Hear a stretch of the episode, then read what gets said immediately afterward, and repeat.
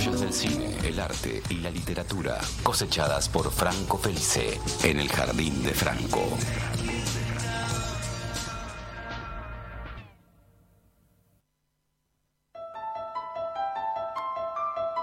¡Ah! ¡Ah! ¡Ah! Franco Felice, bienvenido a todas las tormentas juntas, ¿cómo estás? ¿Qué tal, Esteban? Eh, gracias, gracias por la bienvenida. Me hiciste reír mucho, perdón. Tuve que parar un segundo porque con, esos gritos me, me, descoloqué, perdón. Venía muy serio y que te pido disculpas. No pasa nada. Yo hice escuela de cómo generar terror con Alberto Laiseca. Él me dijo. Ah, bien. Eh, eh, es, un curso de la UBA. Franco Felice. con la voz un poco baja porque estoy en época de alergia. Así que no te asustes que no es para generar clima ni nada estoy bien, pero estoy por ahí tengo que hablar un poquito más alto. Bien, bien, bien, tranquilo, tranquilo. Vos cualquier cosa eh, me, me, avisás y un equipo te va a asistir. En el al doble, sí, sí, Contamos contigo. Franco, el rumor hoy es que vos eh, traes al programa tu columna el libro, más allá del contenido del libro, el libro con la historia más terrorífica, más extraña a la hora de llegar a tus manos. ¿Estoy en lo cierto? Estás en lo cierto, sí, es una, es una buena manera de presentarlo. Eh, si bien la historia del libro en sí es tan terrorífica como su posterior adaptación al cine y como la génesis de, la novela en sí mismo, eh, mi experiencia personal para conseguir ese libro también es, bastante... no se queda atrás, digamos. Eh, fue algo que no me ocurrió hace mucho, así que bueno, preferiría contártelo más para el final porque creo que lo va a ilustrar mucho mejor. Me encanta. Arrancamos entonces por el corazón de esto que es el contenido. Hay un aniversario, hay un libro, hay una historia de lo que querés contarnos que tiene que ver con la música que suena de fondo, ¿no? Exactamente, sí, no hay, no hay lugar para spoilers porque ya la música ya lo dejó bien claro. Eh, nos estamos refiriendo al Exorcista, que muchos lo conocerán por su adaptación al cine, una película súper famosa, una película totalmente rupturista en lo que es el, género de terror, no solamente por el momento en el que salió, sino por la temática en sí de la película, pero no mucha gente sabe que está basado en una novela, es una, historia eh, bueno, escrita por un, autor que falleció hace poco, eh, William P. Blatty, que no, escribió demasiadas cosas porque una vez que publicó El Exorcista quedó como, bueno, como encasillado en, ese, en ese trabajo ¿no? y en ese género tiene obras posteriores, pero El Exorcista es como la que lo mantuvo siempre en el ojo de la crítica, porque bueno, eh, generó un culto totalmente que al día de hoy sigue, sigue llamando la atención. ¿no? Es una novela que, bueno, justamente por eso también quería hablar. Eh, la semana que viene, ahora fin, fin de semana en realidad, se cumplen 50 años de su primera edición, es una novela del año 71. Hay una discusión con el tema de la publicación porque en algunos lados dice que se publicó en abril, otro dice que se publicó en junio, pero es todo por una cuestión de editoriales que la iban moviendo de lado a lado, pero bueno, la primera, lo que se llama el Original Press, llegó en abril de 1971. Eh, es una novela que, bueno, el, argumento seguramente varios lo conocen, eh, es una, cuenta la historia de una niña de 12 años, de Regan, Regan McNeil, que bueno, es la hija de una actriz muy famosa de Hollywood, y que en un momento empieza a experimentar cambios físicos, diferentes señales iba teniendo y bueno, lo primero que se le, se le, ocurre a quienes la rodean, a su familia especialmente, ella vive con la madre, eh, es que bueno, que está entrando a la puerta, que está teniendo quizás algunos desvaríos típicos de la edad. Cuando ven que no es así, bueno, piensan que quizás sea una cuestión más de, de alguna sugestión psicológica, bueno, que hay alguna, alguna cuestión ahí un poco más natural, pero bueno, cada vez que se va intentando avanzar sobre esas, esas diferentes eh, escuelas, digamos, de pensamiento, eh, cada vez va quedando más en claro que lo que le pasa es otra cosa hasta que, bueno, finalmente se termina por decantar por un exorcismo, que es lo que, bueno, realmente se nota que esta chica está poseída por el diablo. La historia de cómo llega a ser poseída es muchísimo más extensa, no alcanzaría toda la columna para contarla, pero bueno, eh, también me parece una buena idea para difundir el libro y que aquel que quiera saberlo lea la novela. Sí, eh, algo que, que, vos mencionabas, que en realidad que quiero preguntarte, es el tratamiento de lo demoníaco, la posesión, es un, amén de, un icono cultural, es hasta un icono pop. La película, no el libro que vos bien hiciste esa, separación de que muchos no sabíamos, incluso yo hasta que hablé con vos, de que está basado en un libro. Eh, es una, sí, un icono pop, no por desmerecerlo, sino por entenderlo culturalmente, de lo que es la posesión. Si bien en la literatura hay un montón de casos previos, hablando de casos demoníacos, posesión y demás, se convierte en contemporáneamente el símbolo de las historias de posesión, de, de el diablo en el cuerpo, del término propio exorcista. No sé si soy un poquito exagerado o es así. No, no, totalmente concuerdo 100% con vos. Eh, es un poco una, obra que instala, eh, si se quiere, junto con algunas otras, tanto películas como novelas, instala lo que es la religión en el terror, ¿no? El tema del culto del bien y el mal, el bien siempre representado por el cristianismo y el mal por el satanismo. Eh, la novela surge en un momento en el cual el, el satanismo en el terror empezaba de a poco a introducirse, ¿no? Recordemos que la novela es del año 71 y un par de años antes se había estrenado una película que para mí es la verdadera, eh, digamos, la verdadera, el verdadero inicio del satanismo en el terror, que es El bebé de Rosmarie, es una película de, Roman Polanski, y bueno, que es como una de las primeras, en realidad es la primera que de manera eh, mainstream, digamos, que impacta por un director que viene de Hollywood, eh, trata este tema, ¿no? Sobre, bueno, en ese caso se habla de una mujer que, queda embarazada, no sabe bien cómo, empieza a tener diferentes sensaciones mientras transcurre el embarazo y bueno, se termina sabiendo lo obvio, que es que está embarazada del, anticristo, por así decir, ¿no? Eh, es un poco más compleja la historia, pero para no spoilearla la cuento así. Eh, entonces en ese momento, claro, es como que surge surgen los primeros parámetros, y se quiere, las primeras visiones de, la posesión, de, de, Satán, de Lucifer, ¿no? Todo esto tanto, insisto, en novelas, como es el caso de, del bebé de Rosmarie, que también está inspirado en una novela de Ira Levin, como, bueno, en el caso del exorcista, y después posteriormente podemos hablar, no sé, de La Profecía, que es otra película que trata el tema del, del bien y el mal, del, diablo y todo eso, del anticristo, con, mucha eficacia también. Es una muy buena película. La, novela La Profecía no la llegué a leer todavía. Pero, pero sí, como vos decís, se instaló como, como ícono cultural y como si se quiere como referencia obligada siempre que hablemos de películas de exorcismo, siempre que hablemos de el terror desde el lado de lo religioso. De hecho, es al día de hoy que siguen saliendo películas eh, de temática de exorcismo, de, no sé, se me ocurre el exorcismo de Minnie Rose, eh, con el diablo adentro.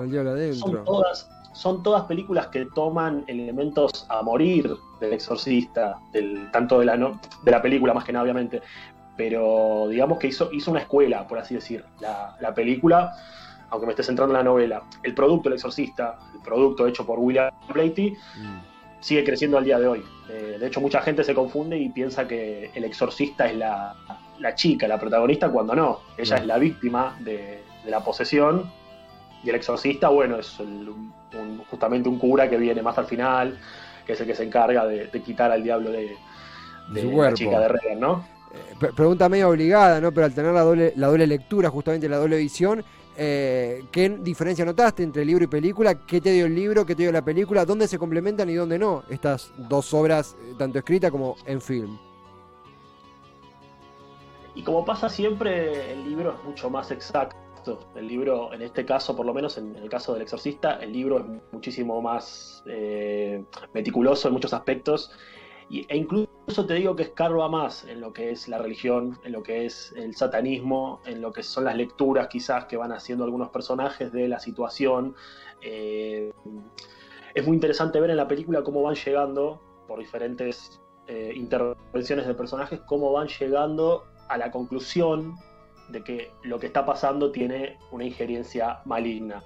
Cómo es que llegó el diablo ahí, cómo es que estamos hablando en un mundo real, digamos, no de una chica que tiene ataques de pánico o de una joven que tiene, no sé, problemas con la puerta, si estamos hablando de un exorcismo. O sea, como en una familia de un barrio normal, con, gente totalmente ordinaria, se termina introduciendo un tema como el satanismo, ¿no? Eh, me parece que el principal la principal virtud sobre la película es esa. La película es diferente porque, bueno, como insisto, tiene otro tratamiento, una cuestión de duración, es como que va más directo. Claro. Se termina sabiendo antes quizás y con menos, menos palos en la rueda porque es que se llega al, a, digamos, a, la conclusión esta del, exorcismo. Algo también que tiene la novela muy interesante, que obviamente, bueno, por cuestiones obvias esto no se puede eh, recrear en el cine, es que en el cine no, en esta película, es que la novela tiene como una capacidad de desarticular eh, ciertos, ciertas posturas o ciertos discursos que siempre buscan iluminar aquello que nosotros llamamos lo desconocido, porque en la novela pasa mucho tiempo hasta que realmente dicen, bueno, ya no podemos tratar de iluminar la oscuridad, ya no podemos tratar de ver por la vía razonable qué es lo que tiene esta niña. Mm. Ya probamos con psicólogos, con psiquiatras, con médicos, con de todo, y todavía no sabemos. Entonces es como que eh, la posesión de Reagan, que es, un hecho, nada, es, un hecho incomprensible, eh, se vuelve más incomprensible cuando se la trata de explicar. Entonces, gran parte de la fuerza del libro, para mí, gran parte de la, de la fuerza narrativa del autor, demuestra que, que hay un lugar siempre que no se puede iluminar, hay un lugar que siempre está reservado para lo desconocido, que, para lo que no que ocurre quizás en este campo terrenal nuestro, pero que nosotros no tenemos acceso a eso. En este caso es una posesión. Entonces, ni la psicología, eh, ni ninguna, ninguna de las áreas puede con estos hechos inexplicables, ¿no? Eh, digamos, no se puede reconocer nada desde, desde, nuestra óptica. Eso la novela lo trabaja muy bien. Y, me parece que es como el gran punto alto que se mantiene a lo largo de todas las páginas. Sí, cosa que la película, pregunto tocando de oído, eh, no, eh, pero puede ablandar un poco más, quizá por una cuestión de, espectador, de un cine más universal, más comercial, no sé si es el término que busco, pero encuentro, hablando un poco más esa transición entre el abordaje racional y la aceptación de un factor desconocido dando vuelta entre nosotros. No sé si lo interpreté bien. Claro, sí, en la película se lo toma más como un hecho inexplicable, como un hecho inexplicable que, bueno, que hay que solucionarlo de alguna manera, que bueno, si no te lo soluciona un médico, si no te lo soluciona un psiquiatra, bueno, eh, hay que llamar al exorcista. Claro. ¿no? Eh, en, la peli en el libro está muchísimo más trabajado, está muchísimo más eh, detallado y realmente es un, nada, es un placer leer cómo, cómo se van construyendo diferentes situaciones, ¿no? Y cómo se van dando cuenta cómo van metiéndose diferentes cosas de un mundo en otro, mm. eh, digamos, de ese mundo B, cómo terminan introduciendo cosas, cosas en el mundo A. Algo que si alguno leyó el cuento de Borges de Tlonogaro Ristertius se va a sentir tocado porque habla, tiene como una resolución así de un mundo en el que caen cosas al otro, ¿no? Del mundo B al mundo A, del mundo real al mundo fantástico. Eh, eso en el libro está contado de manera espectacular. Es una delicia, es una delicia. Estamos charlando con Franco Felice en el Jardín de Franco en su columna sobre El Exorcista, la novela de William Peter Blatty. Eh, ah, no, te dije algo que a mí me, a mí me interesó siempre mucho, perdón, perdón sí, sí. interrumpa. Está, inspirada, eh, la novela se dice siempre que está inspirada en un caso real, ¿no? En un supuesto caso de posesión que hubo eh, a fines de los 40 que llegó a los oídos de, de William Blatty, del autor, cuando era estudiante en la universidad se obsesionó mucho con eso porque, bueno, en ese momento tampoco había información sobre el tema. De hecho, hoy en día no hay mucha información. Yo si necesito llamar a un exorcista, no sé si lo voy a encontrar en Google o en las páginas amarillas. Te puedo ofrecer un pay un banda eh, en la zona en la que estamos. Algún pay un banda, puede ser un poco más barato, pero. Todo bien. Pero bueno, tiene, tiene como un, un origen supuestamente real. Eso me parece que lo hace también muy, muy atractiva, muy atractiva la historia, ¿no? Eh, eh, desconocía el origen de esa, esa bueno, tocado oído de Blati, eh, de un caso supuestamente real, la inspiración.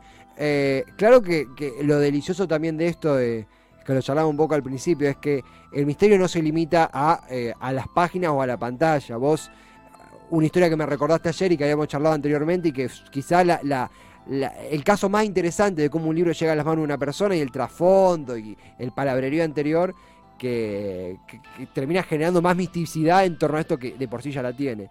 ¿Qué nos podés contar? ¿Qué, qué, nos podés contar respecto de cómo llega la obra a tus manos? Bueno, es una, es una historia muy... Hoy en día me la tomo con gracia, porque... Hoy. hoy, hoy, sí, hoy, hoy. Fue hace un par de años que, compré la novela después de buscarla mucho tiempo porque es un libro que la edición en español está hasta ahora. Estaba descatalogada, no se conseguía, había ediciones muy viejas, las ediciones que se conseguían eran carísimas. Eh, y yo lo estaba buscando hace más o menos 4 o 5 años el libro por todos lados, no lo conseguía, no lo conseguía. Un día voy con un amigo a Avenida de Corrientes, famosa avenida de las librerías, y estábamos pateando todas las librerías y yo entraba a preguntar y me decían, no, hace mucho que no lo tengo. El exorcista le dice, no, mirá, está descatalogado, la última copia la traje hace 20 años, me dice yo, bueno, medio que me estaba rindiendo. Llegamos a una esquina que no me acuerdo cuál era. Eh, mm. A este amigo vos lo conoces, es Adrián, vamos a mandarle un saludo. Sí, un gran saludo, gran eh, saludo. Llegamos, llegamos a una esquina y había una librería enorme. Me acuerdo de una librería que no, no sé si cerró lamentablemente, pero una librería enorme con un fondo gigantesco no es cúspide, por ahí alguno está pensando en eso, sino que esta era una librería más, más de autor, más así, no era una cadena. Y había un viejito atendiendo, un hombre muy, muy mayor, y le pregunto, me acerco y le, le pregunto por el exorcista, la novela, y me dice, no, no la tengo, no la tengo, qué sé yo. Digo, bueno, ya está. Y me estaba por volver y me dice, aguarda un segundo cuando me estoy por ir. Uh. Creo que tengo una copia en el, en el depósito. Y yo dije, bueno, ojalá. No creo que me la cobre tan caro tampoco, sino bueno, vemos qué hacemos. Fr- Franco, perdón, va- vos sabés que todas las películas de terror arrancan con tengo una copia en el depósito, así arrancan. Sí, sí, yo, yo después lo pensé esto, porque esto juro, quiero aclarar, es, es real, no es un chiste, no es una broma, no lo escribí, esto pasó 100% real. Eh, me dice, me dice, bueno, para que voy a buscar, bueno, se va a buscar y cuando viene traía el libro, que acá tengo la copia, no sé si se nota. A, a Eh, ver. Esta es la primera edición en español. Un poquito no más arriba, ahí, ahí, perfecto, perfecto. Bueno, esta es la primera edición en español. Está totalmente destruida y ya, bueno, acá no se aprecia mucho, pero las páginas están totalmente descoloridas. Está atada con cinta al lomo. Wow. eh, tiene una foto del autor atrás que yo no lo conocía. Eh, está bastante destruido, ¿no? Porque, bueno, cuando me fijé, eh, me di cuenta que es la primera edición en español, que es de año 73.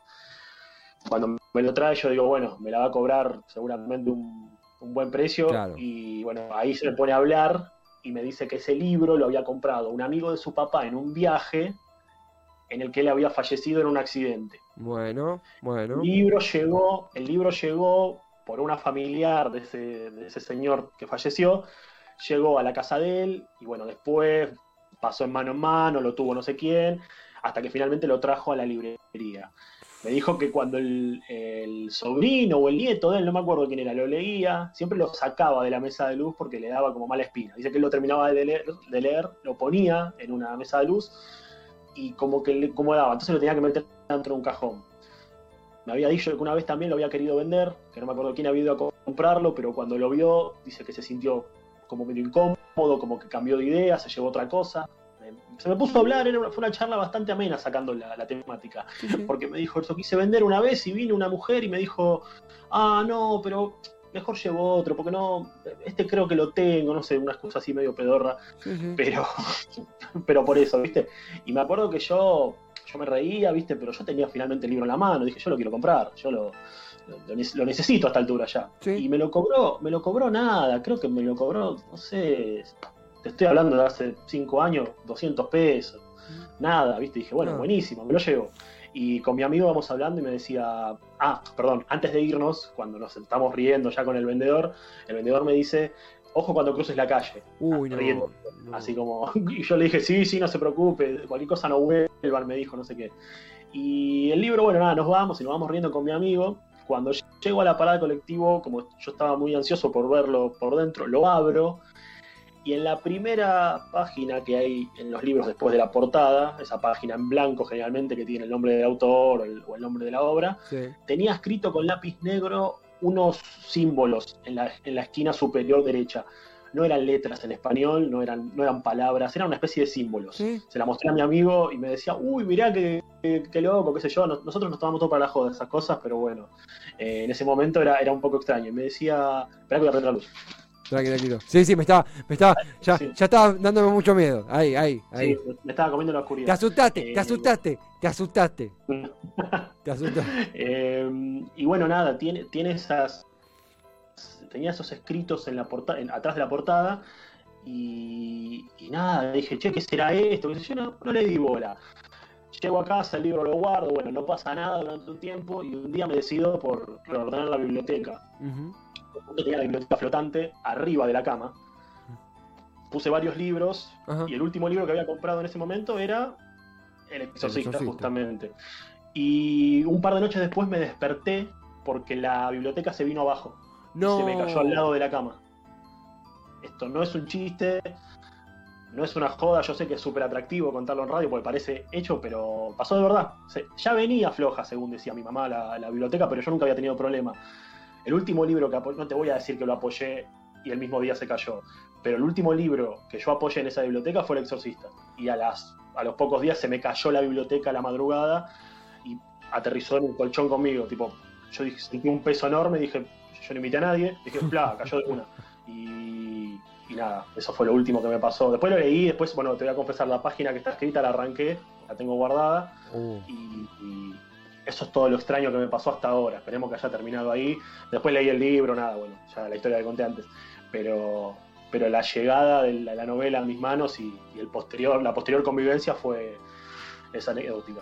Estoy haciéndole marca personal a la biblioteca que tenés detrás para que no ocurra un, desastre en cámara después de la biblioteca flotante que me contaste. Estoy atento. No, en serio, Franco. Yo doy fe que, eh, Franco, me identifico, somos personas que respetamos todo, pero somos bastante escépticos eh, y no contaría algo así si no es que realmente fue así. No, no, no, no vende humo ni a palos en estas cosas porque No, lo no. conozco. Es real. No, no, aparte me parece que contándolo, o sea, yo me siento cómodo contándolo porque es algo real, es algo que, bueno, vos conocés al amigo que me acompañó, lo único que no te podía comprobar en todo caso es lo de la biblioteca, pero también, confía en mí que pasó. Eh, desde ese entonces tengo la biblioteca atrás y en otro costado. Eh, acá tenemos en Twitch Nicolás15, que es nuestro oyente predilecto, que dice, Mm. decile que muestre los símbolos. ¿Se puede? ¿O te metemos en una? Los- No, acá no los tengo, porque los saqué, arranqué la página, la tengo en un cajón que está en el comedor. Acá no los tengo los símbolos, ¿Qué? pero ¿Estás chivando? pero ¿Estás- para estás- que- estás- No, no, no. Para que más o menos se dé una idea, eran símbolos, eran como runas, eran como, como pequeños palitos en lápiz negro con algún círculo, una cosa. Me hizo acordar, de hecho, a las runas antiguas a mí, eh, a la- al arte así medio rupestre. Eh, nunca, eran símbolos que nunca había visto yo, eran cosas que jamás, no, son letras, digamos, no eran grafemas que uno conoce por, por inglés, por español. Sí, sí, sí. Eh, así que no sé bien qué significa. Se lo mostré a mi amigo, me dijo, bueno, boludo, quizás el que lo compró y lo tenía anotó, no sé, una combinación de algo. Puede ser, le digo, pero... Elijo creer. Acá. claro, Oh. elijo creer, claro, claro. Elijo creer y por ahí hasta me- por las dudas no verlo, no sea cosa que... No, eh, a mí me... me- De hecho, de hecho, bueno, acá no, no se nota que le arranqué la página. O sea, no se ve el, pedacito. sí, igual sí, sí, Le falta una página. se nota mordidito, eh. A, a simple nota ojo, bueno, Sí, se te- notan los dientes, son porque los, los afané, sí, sí. a- acá, me, Y- y- acá me dicen que encontraron el símbolo. Eh, Franco, acabas de, acabas de, de- de levantar un, un- el misterio del año. Acá la producción dice que encontró el símbolo. No, desconozco, vamos a ver en pantalla. Tranquilo, a yo... ver. Eh, era ese... Bueno. eh, Ese da miedo también, pero, Sí. pero no, no era este. Ese es me de da otra saga de terror esa. esa saga de terror es más reciente. Eh, Es más reciente, sí, sí. ah, Pero hablando de libros de terror, salió el libro de Macri, ya lo saben, pero bueno. No, Y el de no Vidal. la- y el de Vidal también. el de Vidal también, sí, sí. Eso da No miedo. sé, si da más miedo, no sé si da más miedo que el exorcista, pero yo por el momento no lo leo porque ya veo que el del exorcista me generó esto, el de Vidal, no sé, por ahí se me cae el techo, Sí, sí, sí. al gato, algo pasa. no sé. O se, se nos licuó el salario, que eso no pasó con Macri, que no, no bajaba el poder adquisitivo. No, yo te iba a decir que el del exorcista estaba en el depósito, el de Macri seguro está en el fondo. Esa es mi rutina humorística de hoy. Eh, Franco, eh, Estuvo muy bien. Bueno, y para gracias. cerrar, vos lo, lo comentamos algo un poco al principio, fue como un poco más eh, secundario el tema, pero bueno, no te olvides que está la película del exorcista, que salió dos años después, sí. se estrenó en Argentina, en Argentina se estrenó en diciembre del 73, en lo que hoy es el Teatro Ópera, que en ese momento funcionaba como cine, y lo más anecdótico de ese estreno es que en la puerta eh, estaban estacionadas ambulancias, porque se decía que la película era tan fuerte que mucha gente se desmayaba. De hecho, las ambulancias terminaron funcionando porque había gente que se desmayó. Amo, amo, eh, eh, Sí, amo en el sentido am- eh, amor de la palabra de, de la excentricidad que estás contando. Eh, De hecho, de hecho, la película del exorcista es, eh, más allá de, de ser un clásico absoluto del género y como dijimos antes, una película que marcó la cancha para el, para el género. Eh, es una película que funciona, que yo acá hago una- un poco una relación con nuestro país, porque funciona muy bien para los, los de las generaciones pasadas, digamos la generación de nuestros padres, sí. para empezar a entender lo que era el cine de terror realmente eh, bien hecho. O sea, no es que el cine previo era de mala calidad, porque todavía existía Hitchcock, que, que es el monstruo número uno, pero digamos, El Exorcista es como que dio un paso más adelante con lo que es el, el género un salto sí, de calidad. un salto de calidad enorme y que aparte, insisto, cuando yo hablé con muchísimos adultos de, insisto, de entre 40 y 50, 60 años, que la fueron a ver o que se acuerdan del estreno de, acá de, Argentina, y me decían que era una cosa impresionante, que se hablaba, que era como el tema del momento, que lo hablaban entre amigos, que algunos decían, bueno, eh, no sé, yo la voy a ver hoy y venite vos mañana, eh, obviamente para no contarse el final y esas cosas, Pero, pero fue un suceso. Realmente está poco explorado ese tema del exorcista en Argentina en su estreno. Aparte estuvo en cartelera mucho tiempo, eh, hasta el año siguiente. Pero, pero me interesó siempre mucho eso de, hablar con, adultos que, ya te digo, que están entre los 40 y los 60 y que vivieron esa etapa, ¿no? Previa al VHS, previa al videoclub. Sí, sí, otro mundo. sí, sí, sí. Otro mundo eh, totalmente. Y está, está bueno más allá de, para entender cómo era ir al cine antes, está bueno hablar de esa película, de cómo fue totalmente nada, una pesadilla para un montón, porque de hecho a mí muchos me dicen, no, pero quizás no da tanto miedo. Por ahí a vos no te da miedo ahora, ahora pero que ya vimos todo, pero que se esté en eso en el año 73 era una bomba de tiempo, o sea, de hecho hay un tráiler que se los recomiendo, hay un tráiler oficial que fue prohibido eh, que se estrenó, que de hecho lo pasaron en Argentina, es un tráiler que dura un minuto, está en YouTube. Eh, son solamente fotogramas, si alguno es epiléptico no se lo recomiendo porque, porque le va a hacer mal, pero son fotogramas uno atrás del otro de, escenas de la película, todos primeros planos de cara de personajes y bueno, un montón de luces. No se ven escenas, no es un tráiler convencional.